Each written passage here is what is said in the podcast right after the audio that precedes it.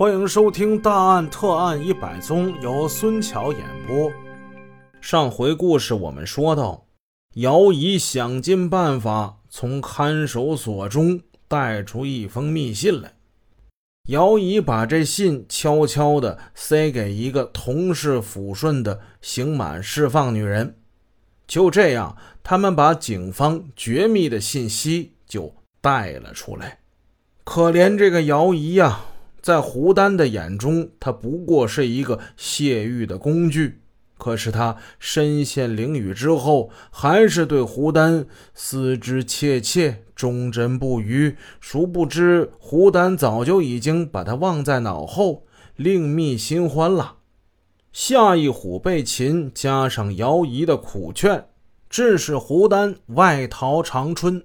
到了这年五月，胡丹和犯罪团伙成员屈派混在了一起。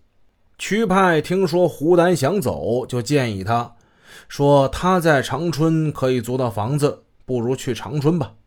这正合胡丹的心意，他就带着徐春南、屈派，还有另一个名叫穆耀水的无业青年，租了一辆轿车，于五月上旬去了长春。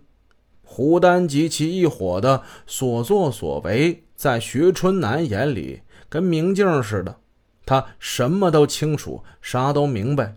徐春南不是个小孩子，他从没见过胡丹正经去上过班更知道他所谓的经商，什么倒腾木材，纯属胡扯。倒腾木材没见过，但是每次见到胡丹拎着装有扁铲、撬棍跟绳子的皮包，同这个区派木药水一起去干活嗯，他常见。这干的是什么活呢？猜也能猜出来。时间不长，他们就像走了好几家百货商店一样，大包小裹的带回来很多值钱的东西。徐春南知道，这就是他们干活之后的战利品。他也知道，胡丹、夏一虎曾经在北站枪击刑警，公安机关一直在追捕胡丹。所有这些他全都知道，然而尽管这样，他却依然爱着胡丹，以自己的身体做交换，从他那里分享着金钱、美食、华服和种种的实惠。实际上，胡丹带着屈派木药水来到长春，并不仅仅是为了逃避公安机关的抓捕。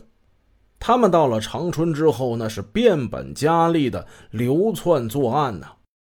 他们带着枪支，带着撬压工具，从到达长春的第三天开始，在全国一浪高过一浪的严打斗争高潮之中，就开始了一系列的抢劫、盗窃活动，搅得长春市不得安宁。头天上午，他们连到两家。在辽宁路一个批发市场后面的居民楼，他们撬了六楼的一家住户，盗走了八百多元的现金、BP 机、高档香烟、衣服和财物。到了下午，他们又到同治街一座居民楼的楼房里，盗走了一千多元的现金，还有国库券、金戒指、手表、衣服等等。从上万块钱的高级电脑、照相机。到不值几块钱的袜子、拖鞋，几乎没有他们不偷的。就像前文说的，缺啥就偷啥，啥都能用，不分贵贱。在长春，这帮歹徒待了不到两个月，仅是事后经过专案组根据他们的交代一一查实的，他们的作案就达到四十起，抢劫、盗窃财物达到二十七万七千多元。这是已经交代的，没交代的，那就数不过来了。尽管处于公安机关的追捕之中，胡丹跟他的同伙作案手段还是那般的凶残。在偷盗的时候，要是碰见主人回来，就变偷盗为抢劫，凶神恶煞般的对受害者进行人身的侵害。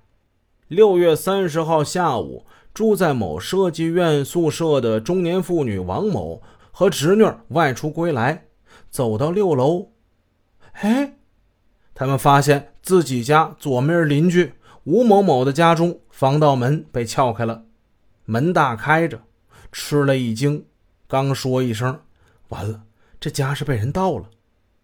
正在此时，这区派胡丹手持猎枪就从吴家冲了出来，“不许动啊，不然我打死你！”